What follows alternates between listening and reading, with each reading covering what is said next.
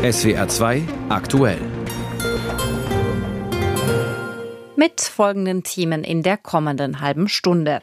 Es ist Aschermittwoch, Zeit für Politikerreden. Traditionell vor allem in Bayern und von dort berichtet unser Reporter. Außerdem sprechen wir mit dem baden-württembergischen SPD-Vorsitzenden Andreas Stoch über die Katerstimmung in seiner Partei, nicht nur an Aschermittwoch. Und in Lörrach gibt es Streit über Unterkünfte für Geflüchtete. Unser Korrespondent fasst die Lage zusammen. Mein Name ist Lissy Kaufmann. Guten Abend. Schön, dass Sie dabei sind. Heute ist also Aschermittwoch und das heißt Schluss mit Scherzen. Die Masken fallen. Statt Büttenredner treten Politiker auf die Bühnen und rechnen mit politischen Gegnern ab. Beim politischen Aschermittwoch. Längst findet der bundesweit statt. Seine Ursprünge hat er allerdings in Bayern, wo man traditionell in Bierzeltmanier poltert. Allen voran Landeschef Markus Söder. Reporter Peter Queton war vor Ort und Falls Sie sich jetzt wundern, warum Sie gleich zu Beginn des Beitrags nicht wie üblich den bayerischen Defiliermarsch zum Einzug Söders in die Dreiländerhalle in Passau hören, die Stadtkapelle hat sich schlichtweg verspielt und stattdessen den Marinemarsch Gruß an Kiel angestimmt der wohl gerne gespielt wird, wenn in Deutschland Kriegsschiffe auslaufen. So berichtet es die Süddeutsche Zeitung. Hören Sie selbst. Endlich nach drei Jahren zog Bayerns Ministerpräsident und CSU-Chef Markus Söder wieder einmal in die Dreiländerhalle in Passau ein. Vor 4000 gespannten Zuhörern arbeitete sich Söder, wie erwartet, an der Ampelregierung im Bund ab. Ich glaube, man kann sagen, die neue Bundesregierung, die Ampel, ist die schlechteste Bundesregierung, die Deutschland je hatte, liebe Freunde. Die frühere Verteidigungsministerin Christine Lamprecht, SPD, bezeichnete Söder als Blamage für Deutschland. Er brachte einen möglichen Rücktritt von Bundesinnenministerin Nancy Faeser, SPD, ins Spiel, falls sie in Sachen Migrationspolitik nicht handelt, und Außenministerin Annalena Baerbock von den Grünen nannte Söder ein Sicherheitsrisiko. Die Eskalation von Sprache kann schnell zur Eskalation von Gewalt führen. Und deswegen will ich sagen, wir helfen der Ukraine. Aber Deutschland ist nicht im Krieg mit Russland. Das kann nicht gehen. Herr Scholz, stoppen Sie endlich Frau Baerbock mit Ihren unbedachten Äußerungen zum Schaden unseres Landes. Die grünen Bundesvorsitzende Ricarda Lang wiederum warf in Landshut Söder vor, den Ausbau der Windkraft in Bayern verschlafen und somit den Wohlstand in Bayern gefährdet zu haben. Auf Bundesebene habe die Union in 16 Jahren nichts für den Klimaschutz und die Energiewende getan. Wenn ich einen Karren in die Scheiße geritten habe und dann andere den für mich rauszieht, dann habe ich doch eine Entscheidung, ob ich entweder meckernd am Rand stehe und noch mehr reinstoße oder ob ich endlich auch selbst Teil der Lösung wäre. FDP-Bundeschef Christian Lindner wies Söders Kritik am 100 Milliarden Sondervermögen für die Bundeswehr zurück. Wenn Markus Söder mich Schuldenkrissi nennt, er ist der Wendehals Markus. Und der größte Fehler ist, ihn ernst zu nehmen. Linken Bundeschefin Janine Wissler nannte den neuen Verteidigungsminister Boris Pistorius Pistolius wegen seiner Forderung nach noch mehr Geld für die Bundeswehr. Und Freie Wählerchef Hubert Aiwanger forderte eine realistische Politik für Bayern und Deutschland. Deshalb brauchen wir eine neue politische Kultur des gesunden Menschenverstands in Bayern und Deutschland und die kann nur von den freien Wählern ausgehen. Wieder ein politischer Aschermittwoch, so wie früher. Peter Queton berichtete aus Bayern. Ja, der politische Aschermittwoch wurde heute auch in Baden-Württemberg begangen, auch von der SPD, und zwar in Ludwigsburg. Dabei war der Landesvorsitzende Andreas Stoch. Und mit ihm spreche ich im SWR 2 Tagesgespräch. Herr Stoch, die Umfragewerte für die SPD, die sind schlecht. Im aktuellen ARD Deutschland-Trend liegt Ihre Partei bei 19 Prozent hinter der Union mit 29 Prozent. Und sehr ähnlich sieht das Ergebnis der Wahl zum Berliner Abgeordnetenhaus vor anderthalb Wochen aus. Mit Blick auf diese Zahlen ist bei der SPD nicht schon länger politischer Aschermittwoch mit Katerstimmung?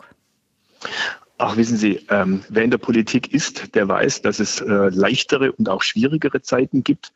Und ich glaube, niemandem ist entgangen, dass wir in diesen Zeiten, in sehr, sehr schwierigen Zeiten leben. Einmal was das Thema Ukraine-Krieg angeht und viele andere Herausforderungen, vor denen unsere Gesellschaft steht. Und äh, natürlich ist es so, dass dann diejenigen, die in Verantwortung und in der Regierung stehen, auch stärker im Fokus stehen. Und dann natürlich auch Menschen, die mit der aktuellen Situation nicht zufrieden sind, sich möglicherweise, zumindest wenn sie gefragt werden, wen würden Sie wählen, äh, anders orientieren, als es vielleicht noch vor einem Jahr getan haben. Und äh, aus dem Grund ist es eine Momentaufnahme auf die aktuellen Umfragen zu blicken. Ich kann aber sagen, dass wir weiterhin uns nicht beirren lassen. Und ich glaube, viele Menschen in diesem Land auch Olaf Scholz gerade in seiner ruhigen und besonnenen Art als sozialdemokratischen Kanzler sehr schätzen. Und das ist das, womit wir arbeiten. Und ich glaube, da werden sich die Zahlen dann auch wieder nach oben bewegen. Ja, wobei, wenn man ihn so schätzen würde, wenn die Wähler den Kanzler so schätzen würden, wären die Zahlen ja anders. In der Tat, diese Umfragen, die ja geradezu wöchentlich kommen, sind immer Momentaufnahme. Sie sind immer geprägt auch von tagesaktuellen Geschehnissen. Wenn Sie zum Beispiel eine Umfrage machen, das haben wir vor wenigen Wochen gehabt, wen möchten Sie an der Spitze der Bundesregierung haben, dann liegt Olaf Scholz da vorne, auch im Vergleich zum Beispiel zu einem Herrn Merz. Das heißt, ähm, man sollte sich von Umfragen nicht verrückt machen lassen, man sollte sie ernst nehmen, aber es ist so, dass die Politik, die tatsächlich passiert, die gemacht werden muss, das Entscheidende ist. Und da ist es wichtig für uns, dass wir zu unseren Werten stehen, dass wir auch das umsetzen, was wir versprochen haben. Sie können sich vorstellen, wir würden viel lieber jetzt viele Dinge aus dem Koalitionsvertrag umsetzen, sind aber natürlich gerade mit der Bewältigung des Ukraine-Kriegs und der Ukraine-Krise beschäftigt. Und so ist eben alles, nicht alles auf einmal möglich. Aber ich glaube, auf die lange Strecke und vor allem bis zur nächsten Bundestagswahl wird die Bilanz der Bundesregierung eine gute sein. Und ich glaube auch, dass Olaf Scholz die Chance hat, dann als Bundeskanzler bestätigt zu werden. Das klingt sehr optimistisch. Das heißt, in Ihren Augen macht die SPD auch im Bund im Moment einfach alles richtig. Niemand, auf der ganzen Welt werden Sie niemanden treffen, der alles richtig macht, gerade in schwierigen Situationen. Aber es geht darum, dass eine Regierung da ist, die ihre Verantwortung ernst nimmt und Entscheidungen trifft. Jede Entscheidung, die man trifft, kann falsch sein. Aber schauen Sie, ich bin Politiker in Baden-Württemberg und stelle dort fest, dass man in dieser grün-schwarzen Landesregierung Entscheidungen vor sich herschiebt, keine Entscheidungen trifft und da kommt dann keine vernünftige Politik dabei raus. Das heißt, Politik hat immer mit Verantwortung zu tun. Olaf Scholz entscheidet gemeinsam mit der Bundesregierung und ich glaube, dass es gute Entscheidungen sind und da können auch immer mal wieder Fehler passieren. Sie haben das Land ja jetzt gerade schon angesprochen, Baden-Württemberg. In den vergangenen Tagen, da haben Sie, da hat die SPD ja gefordert, Milliarden in die Bildung, in Schulen und Kitas im Land zu investieren. Und das Geld soll aus den Corona-Reserven kommen, so Ihr Vorschlag. Was haben Sie denn da bisher für Rückmeldungen von Seiten der Regierungsparteien im Land bekommen? Was ich merke, ist, dass die Landesregierung, vor allem auch die Grünen, sehr zurückhaltend sind. Ich habe so den Eindruck, dass sie lieber das Geld irgendwie vergraben wollen, weil irgendwann könnte ja noch was Schlimmes passieren. Wir sind mitten in einer Krise. Wir bewältigen gerade denke ich, eine der größten Krisen, in der die Bundesrepublik je war. Nehmen Sie allein das Thema Energiekosten, das viele Menschen überfordert. Der Bund hat geholfen. Im Land Baden-Württemberg sind keine Hilfen geflossen. Und gerade auch die Corona-Folgen sind doch im Bildungsbereich nicht wegzudiskutieren. Und deswegen, wenn Sie an Schulen gehen und merken, dass der Unterrichtsausfall heute so groß ist wie noch nie, dass wir immer noch Lehrkräfte haben, die sich um die IT an der Schule kümmern müssen, obwohl es eigentlich Fachkräfte gäbe, die das besser machen könnten und die Lehrer dann ihren Unterricht gestalten könnten. Das ist so viel Handlungsbedarf, dass ich fürchte, die Landesregierung, die es schon in den letzten sieben Jahren als Grün-Schwarz nicht verstanden hat, hat es wieder nicht verstanden. Ich glaube, jetzt suchen sie verfassungsrechtliche Ausflüchte, dass man die Corona-Mittel dafür nicht nehmen kann. Mir ist es egal, wo das Geld herkommt. Wir brauchen Geld für unsere Bildung. Das ist die wichtigste Investition, die das Land zu tätigen hat. Und so wie es im Moment im Bildungsbereich aussieht, kann es nicht weitergehen. Sie haben ja am Anfang des Gesprächs über die Umfragewerte gesprochen. Sie haben gesagt, als Regierungspartei steht auch die SPD dann oft in der Kritik und schneidet daher dann in Umfragen auch mal schlechter ab. Jetzt ist es so, dass die SPD in Baden-Württemberg nicht an der Regierung ist und aber in den letzten Umfragen trotzdem nicht besser abgeschnitten hat, was man ja interessanterweise sagen könnte, als Oppositionspartei ohne Regierungsverantwortung wäre es äh, leichter zuzulegen. Warum schafft das die SPD im Land nicht? Man muss, denke ich, unterscheiden. Wenn wir die Bundespolitik sehen, und das ist die, die Politik, die die meisten Menschen abends in den Nachrichten oder auch morgens in ihrer Zeitung wahrnehmen, soweit sie überhaupt noch Zeitung lesen, dann ist die Bundespolitik den Menschen oft viel näher, auch die Akteure, die dort äh, politisch aktiv sind. Wenn wir auf die landespolitische Bühne gehen, dann merken wir, dass den Menschen Landespolitik als eigene politische Ebene kaum präsent ist. Die Menschen wissen oft gar nicht, wofür die Länder, die Bundesländer eigentlich zuständig sind. Und ganz oft ist es so, dass die einzige Person, die den Menschen aus der Landespolitik bekannt ist, der oder die Ministerpräsidentin ist. Und das führt dazu, dass hier eine relativ starke Personalisierung stattfindet. Die wenigsten Menschen können jetzt die Arbeit der Landesregierung in Baden-Württemberg wirklich inhaltlich bewerten, weil man davon auch relativ wenig auch medial mitkriegt. Und aus dem Grund ist es ganz schwierig. Für uns war es gerade in der letzten Landtagswahl als Opposition besonders schwierig. Das war ein Corona-Wahlkampf 2021 und auch seither hat sich vieles, gerade was die Wahrnehmung angeht, in Richtung Bundespolitik verschoben. Die Themen wie gerade die Corona-Politik, aber vor allem auch das Thema Außen- und Sicherheitspolitik spielt nun mal auf der bundespolitischen Bühne. Das heißt, in den Ländern sind die Parteien oft dann auch so stark, wie sie im Bund sind. Das heißt, Effekte nach oben ziehen dann auch die Landesparteien nach oben und Effekte nach unten drücken dann die Landesparteien eben auch, egal welcher Farbe, nach unten. Heißt, die Bundespolitik ist schuld an der Schwäche der SPD in Baden-Württemberg? Überhaupt nicht. Die Bundespolitik ist nicht schuld, sondern wir sind ein Teil des politischen Systems. Und wir werden in Baden-Württemberg als Sozialdemokratie, so wie wir es heute am politischen Aschermittwoch getan haben, alles dafür tun, dass wir den Menschen zeigen, diese Probleme, vor denen unser Land steht, sind lösbar. Aber dazu braucht es einen Staat, der diese Verantwortung auch annimmt und diese Probleme auch lösen will und dafür auch das notwendige Geld in die Hand nimmt, sprich investiert. Das haben wir heute klar gemacht und das werden wir in den nächsten Monaten und Jahren ebenso klar machen. Im SWR 2 Tagesgespräch war das Andreas Stoch, Vorsitzender der SPD in Baden-Württemberg. Wir haben das Interview vor der Sendung aufgezeichnet. Von den Parteien zu den parteinahen Stiftungen in Deutschland. Zu diesen hat das Bundesverfassungsgericht in Karlsruhe heute eine grundlegende Entscheidung gefällt. Hintergrund ist, dass die AfD-nahe Desiderius Erasmus Stiftung 2019 keine Steuergelder bekommen hat, anders als alle anderen parteinahen Stiftungen. Die AfD hat dagegen geklagt und teilweise Recht bekommen. Die Richter werteten das nämlich als Eingriff in die Chancengleichheit. Außerdem urteilten die Richter, dass die Kriterien für die staatliche Förderung solcher politischen Stiftungen künftig in einem eigenen Gesetz geregelt werden müssen. Wie das politische Berlin und wie die Vorsitzende der Stiftung Erika Steinbach darauf reagiert haben, berichtet Dietrich Karl Meurer. Politische Stiftungen organisieren öffentliche Veranstaltungen zu Politik und Geschichte, sie fördern Begabte. Die Stiftungen vertreten die politischen Grundsätze und Ansichten von ihr nahestehenden Parteien und werben dafür. Mit all dem gelten sie als wichtiger Bestandteil der politischen Kultur in Deutschland, finanziert vor allem mit Steuergeld. Das Bundesverfassungsgericht in Karlsruhe zwingt den Gesetzgeber nun, das Fördersystem für solche Stiftungen neu zu regeln, auf eine gesetzliche Grundlage zu stellen. Bislang wurden die Gelder für politische Stiftungen bei den Haushaltsberatungen im Bundestag beschlossen. Anders als die anderen sechs parteinahen Stiftungen, wie etwa die SPD-nahe Friedrich-Ebert-Stiftung oder die CDU-nahe Konrad-Adenauer-Stiftung, ging die der AfD nahestehende Desiderius Erasmus-Stiftung dabei leer aus. Kritiker sehen enge Verpflichtungen der Stiftung mit rechtsextremistischen Organisationen. Nun kann die Stiftung auf Geld hoffen, denn die Richter werteten es als einen Eingriff in die Chancengleichheit, dass die Desiderius Erasmus Stiftung 2019 keine Steuergelder bekam. Die Vorsitzende der Stiftung, Erika Steinbach, bezeichnete das Urteil als eine schallende Ohrfeige für den Bundestag und die Bundesregierung. Wenn alle anderen Stiftungen äh, bezuschusst werden durch Bundesmittel, dann steht uns das auch zu. Steinbach hat sogar die Hoffnung, dass Gelder rückwirkend an die Stiftung gezahlt werden. Die AfD hatte gegen die bisherige Praxis der Förderung politischer Stiftungen geklagt. Ihr stellvertretender Bundessprecher Peter Böhringer zeigte sich denn auch zufrieden über die Entscheidung und hofft, dass endlich aufhört diese Intransparenz bei der Findung dieser Haushaltsposition für die politischen Stiftungen. Das war ja eine reine Mauschelei der Altparteien und damit der Altstiftungen untereinander.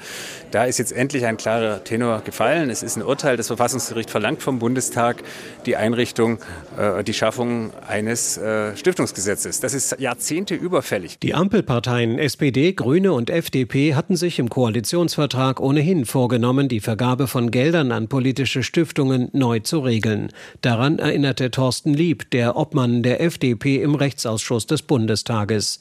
Nach der Entscheidung aus Karlsruhe werde man nun den Ball aufnehmen und ein entsprechendes Gesetz erarbeiten. Freiheitlich-demokratische Grundordnung das Einhalten und das Einstehen dafür ist das zentrale Kriterium, welches das Gericht ausdrücklich anerkannt hat in dem Urteil. Und dieses Kriterium, diesen Gedanken werden wir in die Gesetzgebung mit rübernehmen. Tatsächlich hat Karlsruhe angedeutet, politische Stiftungen können per Gesetz von der Förderung ausgeschlossen werden, wenn der Schutz der Verfassung das erfordert. Genau da setzt auch die Reaktion der Innenpolitikerin Martina Renner von der Partei Die Linke an. Sie begrüßte das Urteil, aber betonte, Gleichzeitig ändert das Urteil in Karlsruhe natürlich nichts daran, dass die AfD eine antidemokratische, rassistische und antisemitische Partei ist. Geld für deren Stiftung würde Geld für die Feinde der Demokratie bedeuten und das muss eine Demokratie nicht aushalten. In der Politik wird nun gehofft, dass das von Karlsruhe geforderte Gesetz zügig kommt. Ideal wäre eine Verabschiedung, bevor der nächste Bundeshaushalt beschlossen wird. Die Politik muss jetzt also gesetzlich regeln, nach welchen Kriterien politische Stiftungen künftig staatlich gefördert werden.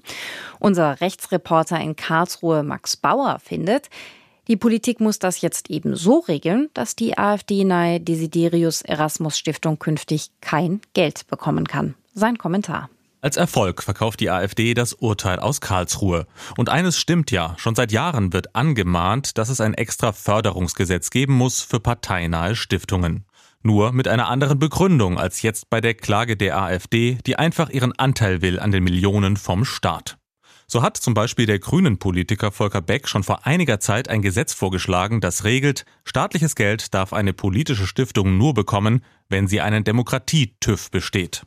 Und in diesem Sinne ist jetzt der Gesetzgeber gefragt. Denn eines darf bei der Neuregelung auf keinen Fall herauskommen, nämlich dass die AfD-nahe Desiderius Erasmus Stiftung staatliche Millionen erhält. Doch halt, wäre das nicht eine Ungleichbehandlung der AfD? Steht nicht im Grundgesetz das Parteienprivileg, also der Grundsatz, solange eine Partei nicht verboten ist, muss man sich ihr im politischen Wettbewerb stellen und darf sie nicht ausgrenzen. Und muss das nicht auch für parteinahe Stiftungen gelten, die ja gerade dafür da sind, politische Inhalte in die Gesellschaft zu tragen? Staatliches Geld auch für die AfD-Stiftung. Warum es das nicht geben darf, hat mindestens zwei Gründe. Zum einen steht seit 2017 ein neuer Gedanke in unserer Verfassung. Auch wenn eine Partei nicht verboten ist, kann sie trotzdem von der staatlichen Parteienfinanzierung ausgeschlossen werden. Voraussetzung, sie ist verfassungsfeindlich. Die Logik dahinter ist klar. Wo käme eine Demokratie hin, wenn sie mit vielen Millionen ihre eigenen Feinde finanziert? Die Desiderius Erasmus Stiftung verfassungsfeindlich? Das ist eine glatte Verleumdung, hatte sich die Stiftungsvorsitzende Erika Steinbach in Karlsruhe empört. Ausgerechnet Erika Steinbach, die auf Social Media an der Hetze gegen Walter Lübcke beteiligt war, bevor der von einem Neonazi ermordet wurde. Aus der CDU kam damals der Satz, sie sei mitschuldig am Tod von Walter Lübcke. Dreieinhalb Jahre nach Kassel und drei Jahre nach den rechtsextremistischen Morden von Hanau kann man es nicht anders sagen. Aus Hassworten werden schnell Hasstaten in Deutschland. Auch der Hanau-Attentäter hatte sich am Abend vor seinen Morden eine Rede des AfD-Politikers Björn Höcke angeschaut. Noch Fragen? Nein, aber eine klare Antwort. Der Staat darf keine Millionen ausgeben für die Kaderschmiede einer rechtsradikalen Partei wie der AfD. Keine Millionen für eine Partei, die sich mit dem Geld an deutschen Universitäten lauter kleine Björn Höckes heranziehen will. Beim Geld für eine AfD-Stiftung geht es nicht um Gleichheit im politischen Wettbewerb, sondern um die wehrhafte Demokratie, die dieses Geld verweigern muss. Der Gesetzgeber hatte sich lange darum herumgedrückt, den Demokratie-TÜV für politische Stiftungen klar zu regeln. Es ist jetzt höchste Zeit. Ein Kommentar von unserem Rechtsreporter Max Bauer. Jetzt ist es 18.23 Uhr und wir blicken auf einen Streit in Lörrach. Auch da spielt die AfD eine Rolle. Es geht um Wohnraum und es geht um Geflüchtete. Zwei aufgeheizte Themen, die die AfD jetzt auszuschlachten versucht. 40 Mieter sollen aus ihren Wohnungen ausziehen, weil die Stadt den Platz für Geflüchtete benötigt. Die Bewohner sollen in neuere, bezahlbare Wohnungen ziehen und auch Hilfe beim Umzug bekommen. Der Unmut ist dennoch groß. Über die Reaktionen und über das, was der Bürgermeister heute dazu zu sagen hat, berichtet unser Reporter Matthias Zeller. Ungewohnt das Bild für Lörrachs Oberbürgermeister Jörg Lutz, der sich bei der Medienkonferenz zu den Mietwohnungen für Geflüchtete plötzlich vielen Radio- und Fernsehmikrofonen und Kameras gegenüber sah. Neben ihm Thomas Nostadt, der Geschäftsführer der Wohnbau Lörrach. Er spricht von unerträglichen Hassmails an die Adresse der Wohnbaugesellschaft und ihrer Belegschaft. Was unsere Mitarbeiterinnen und Mitarbeiter erleben auf allen Kanälen ist kaum auszuhalten. Wir haben hunderte von Hassmails, tausende von Anrufen, schwer erträglich. OB Jörg Lutz verweist auf mehrere erfolgreiche Umquartierungen von Bewohnern wegen Sanierungen oder der Unterbringung von Flüchtlingen. Nie gab es Medienwirbel, Shitstorms oder Hassmails, in denen Mitarbeiter wüst beschimpft oder Mieter verunsichert worden wären, wie jetzt. Ich gehe davon aus, dass die Mieterinnen und Mieter, die aktuell in den äh, Wohnungen auch leidtragend sind. Bei denen geschieht jetzt auch ganz schrecklich vieles. Äh, es ist jetzt, glaube ich, viel Staub aufgewirbelt worden und die zugrunde liegende Frage ist immer, wie gehen wir mit dem Thema Zuwanderung um? Die ist äh, wirklich hier das ganz falsche Objekt dafür.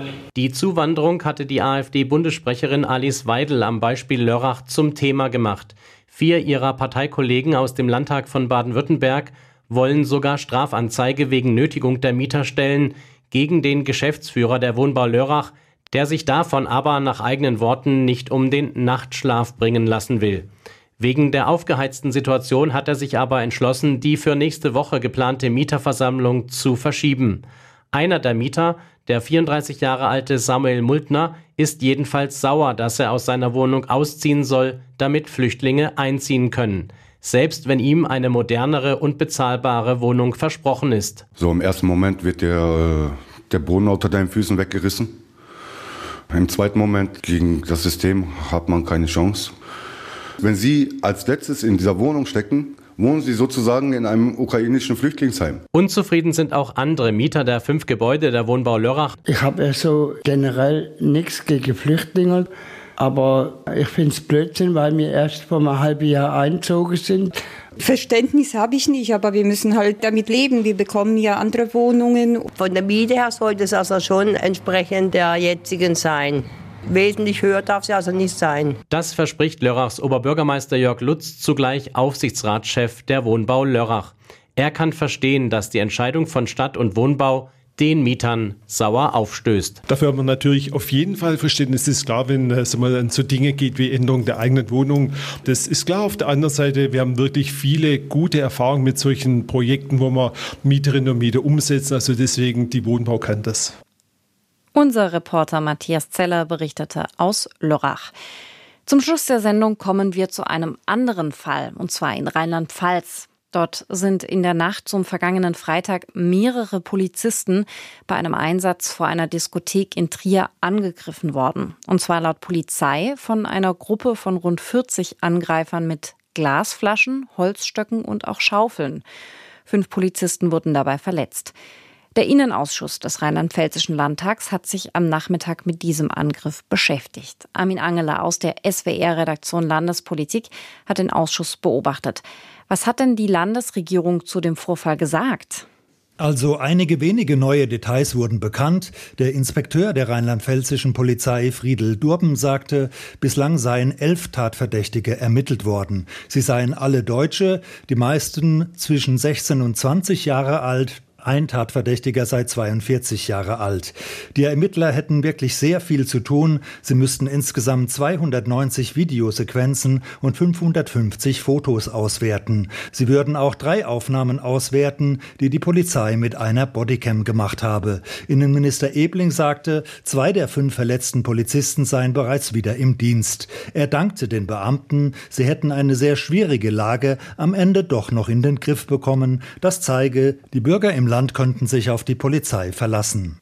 Wie bewertet denn die Opposition die Aussagen der Landesregierung im Innenausschuss? Also die Opposition ist natürlich nicht zufrieden. CDU-Fraktionschef Baldauf kritisierte, dass bei dem Vorfall in Trier nur eine Bodycam eingesetzt wurde. Die Polizei müsse mehr Bodycams bekommen. Auch der Abgeordnete der Freien Wähler Drum forderte, Bodycams müssten flächendeckend von der Polizei eingesetzt werden. Auch die AfD forderte eine bessere Ausstattung der Polizei, auch mit Bodycams. Innenminister Ebling entgegnete, es seien neue Bodycams bestellt, doch es gebe Lieferprobleme, das Problem liege aber beim Hersteller. Man dürfe jetzt aber nicht nur über die Bodycam reden. Die Polizei habe in den vergangenen Jahren mehr Einsatzmittel und mehr Personal erhalten und sei insgesamt gut aufgestellt. Ebling und mehrere Abgeordnete betonten, man müsse auch der Frage nachgehen, was in der Gesellschaft schieflaufe. Polizisten anzugreifen sei nicht zu akzeptieren. Ziel sei es, den Menschen wieder klar zu machen, dass Einsatzkräfte Respekt verdienten.